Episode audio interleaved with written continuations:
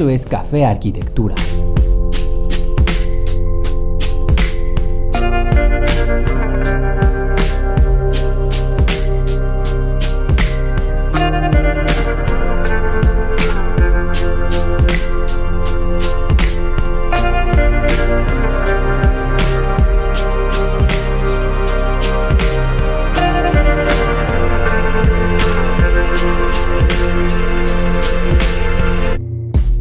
Hola amigos, bienvenidos a un nuevo episodio, Gabriel aquí. Este episodio será un tanto distinto, ya que no utilizaré el lenguaje literal, sino que todo será de manera figurativa, por analogías, por formas poéticas, por un sinfín de recursos retóricos para llegar a poder entender la luz, la experiencia de la luz y de la oscuridad. Y es que es muy común que se hable en pos de una, desdeñando y dejando de lado a la otra. Y que casi siempre se hable de la luz como algo bueno, algo positivo, algo que todos quieren, y se desdeña y se deja de lado a la oscuridad. La intención de que este episodio utilice un lenguaje diferente al de las ciencias, al de los conceptos cerrados, al de las ideas preconcebidas, es precisamente para tener un entendimiento y una visión más amplia, no tan cerrada. Y es que no tiene ningún chiste o ningún sentido que yo hable de la luz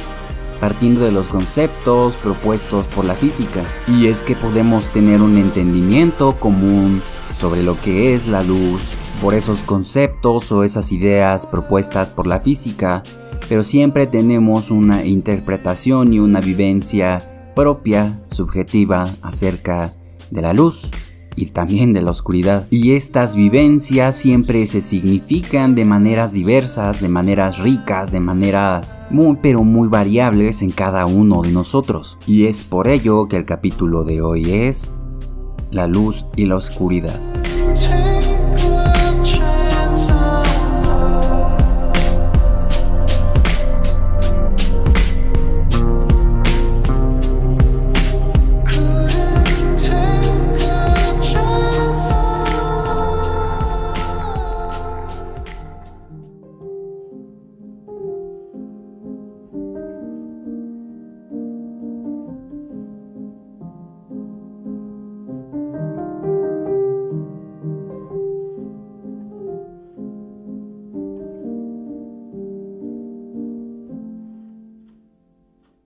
Caminaba, no corría. El cielo era azul, tan profundo que parecía perder color hasta ser todo oscuridad. Por debajo miles de velas no eran suficientes para iluminar de blanco esta noche. ¿Cómo decir que esta noche no es la más oscura de todas? ¿Cómo llegar a la conclusión de contrastar de manera opuesta el día sobre la noche y la noche sobre el día? Tengo una percepción perfecta y completa sobre lo que observo. Es en la parcialidad de mis interpretaciones que juzgo por contrastes los colores, las luces, las sombras. Es curioso que la luz de una vela pueda producir sombras a partir de su luz por igual. ¿Será que una experiencia es la suma de los pares en una sola? ¿Será que es por necesidad de inteligibilidad que separo y catalogo para poder interpretar y significar una circunstancia o situación? La luz y la oscuridad se presentan a mí en una experiencia indivisible de unidad, en un vínculo indivisible en la que una da razón a la otra, en una perfección y también en belleza, la luna, el sol, símbolos primordiales ordenadores del discurrir de la vida, día y noche luz y oscuridad, vida y muerte. Despierto, pero nunca he dejado de soñar. Supongo que eso es vivir o soñar. He perdido los bordes que dividen la ilusión de la vida con los límites de la vida en mi ilusión. Son las 5 de la mañana. Sonido claro e impoluto llena de calma la mañana. La luz artificial de la lámpara del buró ilumina progresivamente de colores dentro de los ojos y vivo. Pienso que hay elementos naturales que nos hablan sobre un despertar acompañado por la luz de los astros, no por un bombillo alimentado por energía eléctrica. Quedan muy pocos lugares que por voluntad permanecen en completa oscuridad. Por poco que parezca, por mucho que quisiera, No hay entidades absolutas. Está la luz de la farola que ilumina la calle, la pantalla del teléfono que golpea en el rostro, el foquito que indica que algo está encendido. Las superficies reflejan la luz, pero siempre permanece algo de ella impenetrable. Un sólido, llamarían los científicos. Esa impenetrabilidad, esa falta de transparencia es aquello que da pie al surgir de mi propia sombra, que diferencia la luz de la oscuridad. ¿Qué es la luz? No es que no me interese saber los conceptos o las ideas, me interesa más mi experiencia, mi voz, mi vivir en luz y oscuridad. Entiendo que hablar en pos exclusivamente de una anula y desperdicia y desdeña a la otra. Tantos personajes señalando la luz como la posibilidad de observar y disfrutar la vida. Quizás se trata más de una espesa y compleja armonía, donde las oscuridades pactan guiños sutiles en rayos de luz. No es una sobre otra, no es una oda sobre la luz en oposición a la oscuridad. La vida, la vida es armonía, es luz y oscuridad por igual.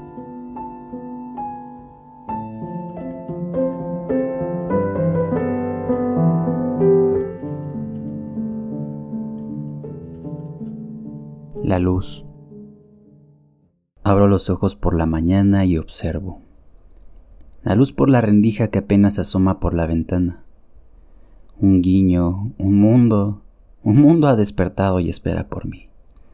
Cuando pienso en la luz, pienso en la oportunidad que brinda para crear símbolos y significaciones, todos evocando una experiencia, una situación, una referencia. La luz por sí misma no es nada. La posibilidad de ver, de observar el mundo hasta donde permiten los ojos y contemplar. Luego, pienso, la necesidad empuja a querer entender. Posee un mapa de mi realidad, trazado trabajosamente durante toda mi vida.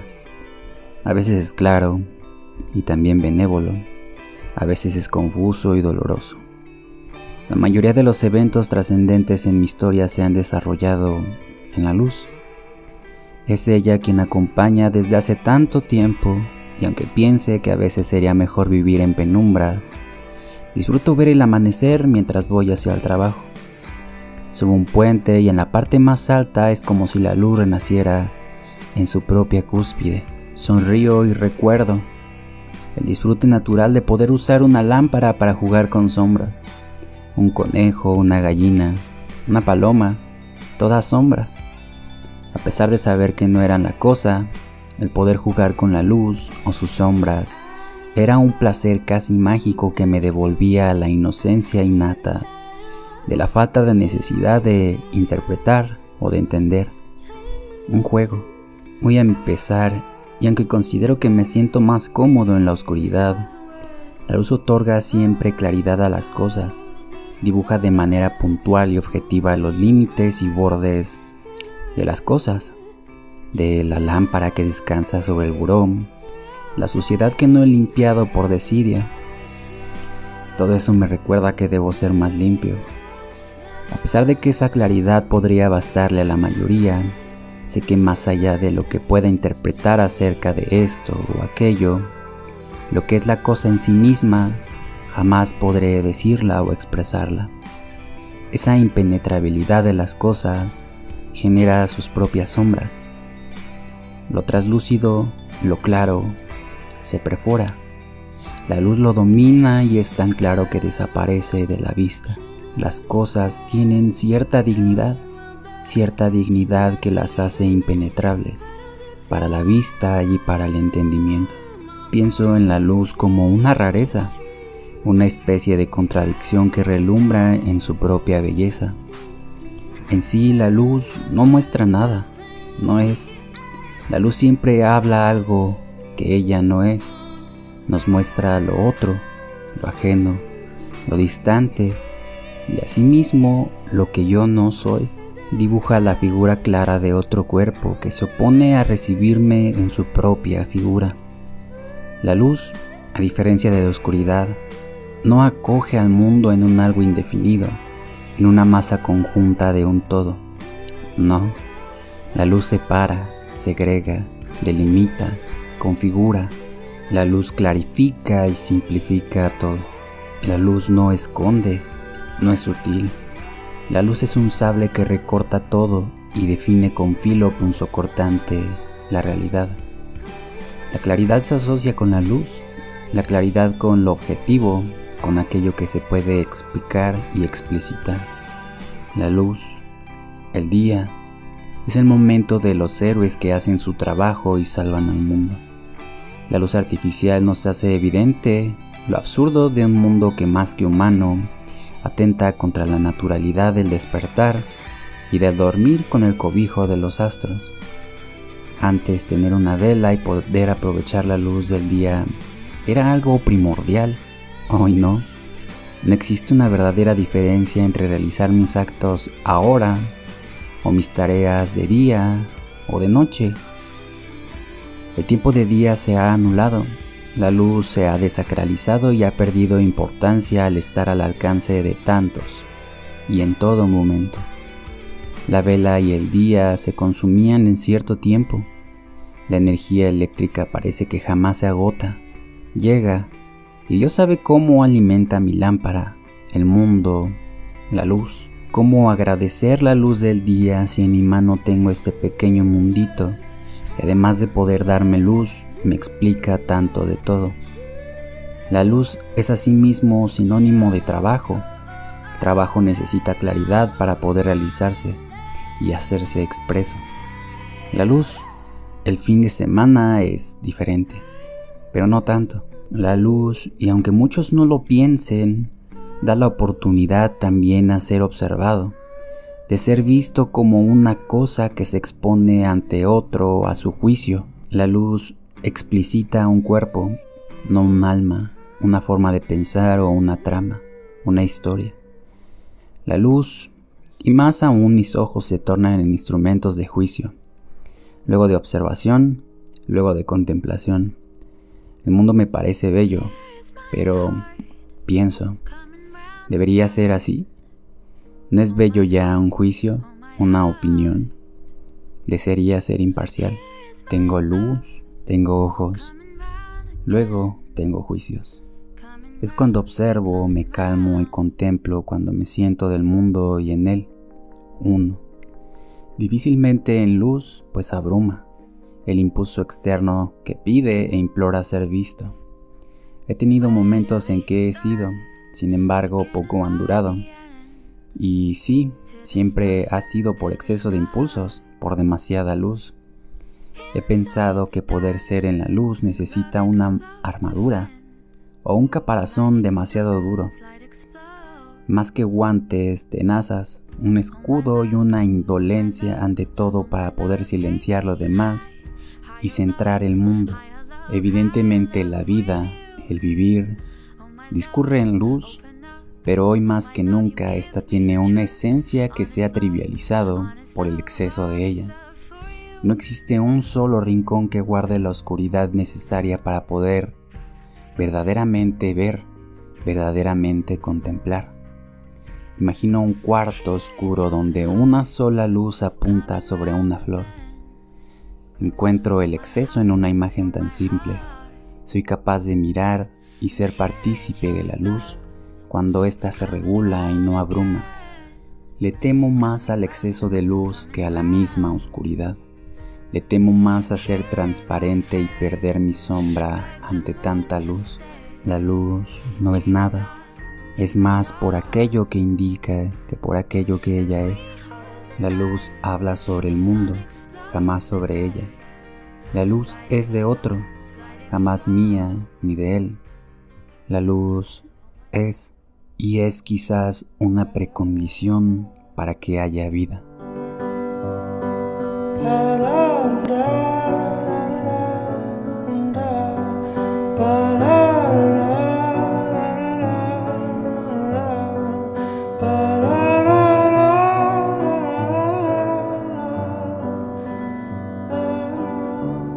oscuridad.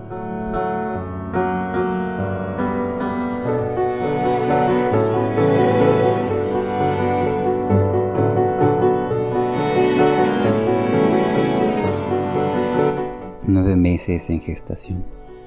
Un día te nacen los ojos y comienzas a observar.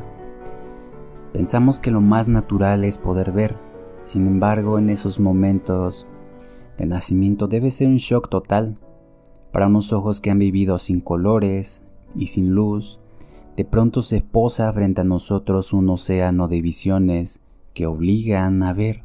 Eran meses de vivir en oscuridad benévola, una oscuridad que abrazaba nuestros días, acogía nuestro cuerpo y no había nada más. La oscuridad habitaba el mismo lugar, el mismo placer de ser. No había una distinción clara de los días y las noches. El entendimiento sobre la luz artificial con la luz del sol no existía. Todo era negro con tonalidades rosas a veces rojizas que tenían mi cielo, mi tierra, mi todo en una sola realidad, la realidad de ser.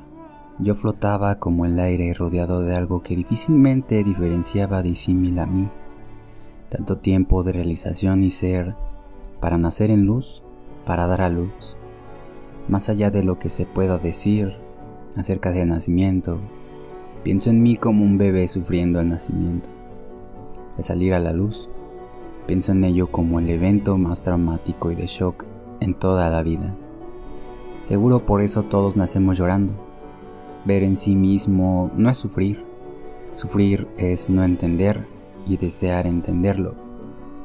Mis ojos pintados de ciruela están hechos para observar, para que la luz se llene en ellos y pueda observar el cielo azul, lo rosado de mi propia piel el amarillo tendiendo a blanco del sol. Me pregunto si he nacido con el deseo y la necesidad de saber, de entender por qué rojo y no negro, por qué luz y no penumbras. Los primeros años de dar a luz son un proceso, uno bastante tortuoso y al mismo tiempo de descubrimientos. La luz no es en sí, sin mis ojos, ¿cómo podría siquiera hablar de ella? Sin sombras, ¿cómo podría valorar la luz? Puede ser que los meses de gestación sirvieron como preparativos para dar cierto suspenso y expectativa al momento del alumbramiento. Pienso que aunque no tuviera ojos, sí habría necesidad y deseo por entender. La vista simplemente nos hace más ávidos, seres que vorazmente buscan dar interpretaciones y significaciones a todo. Por eso cuando niños parece una carrera para entender las cosas una absorción como esponjas de todo lo posible. Nos gustan los colores. Los colores hacen que nuestros ojos ardan en llamas y busquen los más llamativos y contrastantes. Una pelota roja, una pelota azul, una pelota amarilla. Se apoderan de los ojos que quieren más de ello. Tocar, conocer, saber. Años después que queremos saberlo todo, la curiosidad se apaga y elegimos colores también más apagados. ¿Le llaman madurez o adultez? ¿Quién sabe? El miedo a la oscuridad no nace con nosotros, pues fuimos plenos en la oscuridad. Vivimos en penumbras tanto tiempo que somos casi casi como hermanos. El miedo nace por la necedad, por entender, por la carencia de visión y la necesidad de tener y de ponerle sentido a las cosas. El miedo nace de las asociaciones negativas al color negro, a los monstruos de las caricaturas y también de las películas, de los símbolos y asociaciones religiosas, sobre la negatividad de la oscuridad. Un humano sano no teme la oscuridad, entiende que la vida se armoniza en pares y que la oscuridad es una oportunidad para encontrarse, para buscar en la esencia del momento un regreso a ese lugar y tiempo donde todo estaba plagado de ser y realización. Dormir es ser bebé de nuevo, es ser oscuridad y calma. La oscuridad es un requisito necesario para la vida e irónicamente también para la luz. Pienso en la oscuridad como algo necesario para que exista luz, apreciación de ella, al mismo tiempo apreciación de la oscuridad por igual. La oscuridad nos habla de la soledad, de la posibilidad de encontrar de nuevo la propia voz en los rincones de los lugares y escucharnos. La oscuridad obliga a mirar dentro, Cuando todo el mundo duerme, cuando todas las velas se han apagado, no queda más que observar que a uno mismo. La oscuridad nos lleva a la soledad, a la escucha y a la contemplación. Asimismo nos lleva a ser nosotros mismos en la esencia más pura y fidedigna. Entre sombras nos conocemos y reconocemos también nuestra esencia. En la oscuridad no hay necesidad de ser social, político, moral, ético, etc. En la oscuridad hay oportunidad de simple y sencillamente ser. La oscuridad nos habla entonces de lugares y espacios que nos permiten ser nosotros mismos en esencia más pura.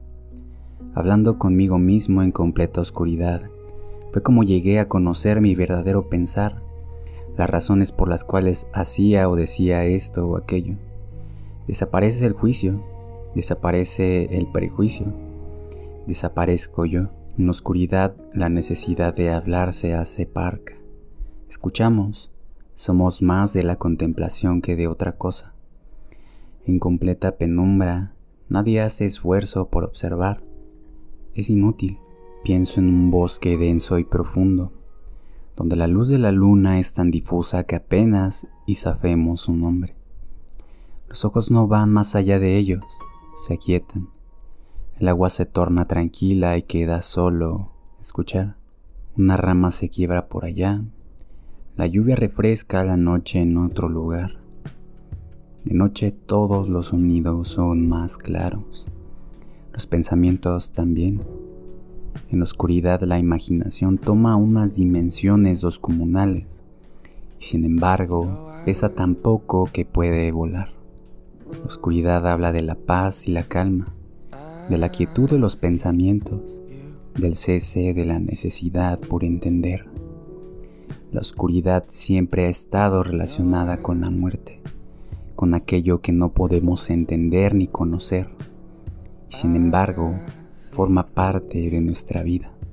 La oscuridad habla de la unidad, de la falta de límites. La oscuridad es una para todos. Me hace perder los límites y ser con todo en uno. El encuentro de los amantes, la unión de dos en una sola esencia, se da en la sutileza de la oscuridad. En la oscuridad no existe mi cuerpo o el tuyo. En la oscuridad nos fundimos en un abrazo que ya es solo uno. En la oscuridad es todo aquello que puede ser, todo aquello que es posible. La oscuridad es lo ininteligible, lo oculto y también es lo sagrado. La oscuridad es un lugar de encuentro para ti mismo, tus pensamientos y también con otros. La oscuridad es la oscuridad es.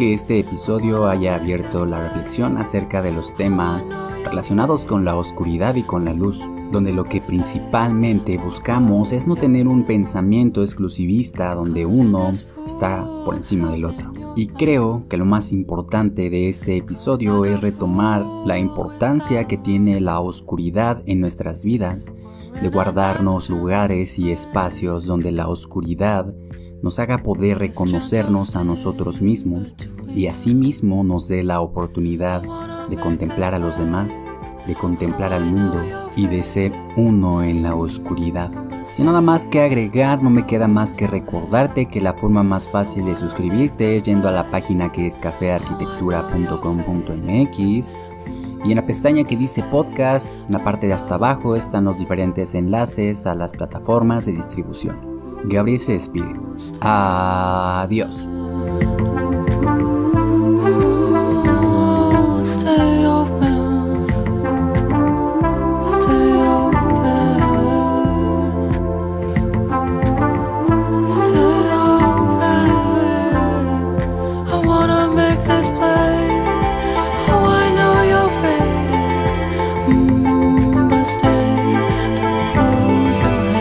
Esto fue Café Arquitectura.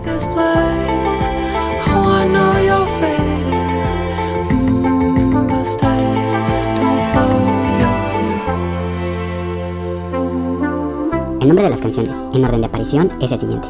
Loveless de Low Moon, Sleeping Lotus de Job Diving, Midwire de Job Diving, Notion de Tash Sultana, Oh My Love de Laila, Yet el Desert de Mood de Patrick Watson, Minor Ventures de Philip Daniel, Fit Sean Williams, Feel You de All Brigade y la que estás escuchando es Open the Rye.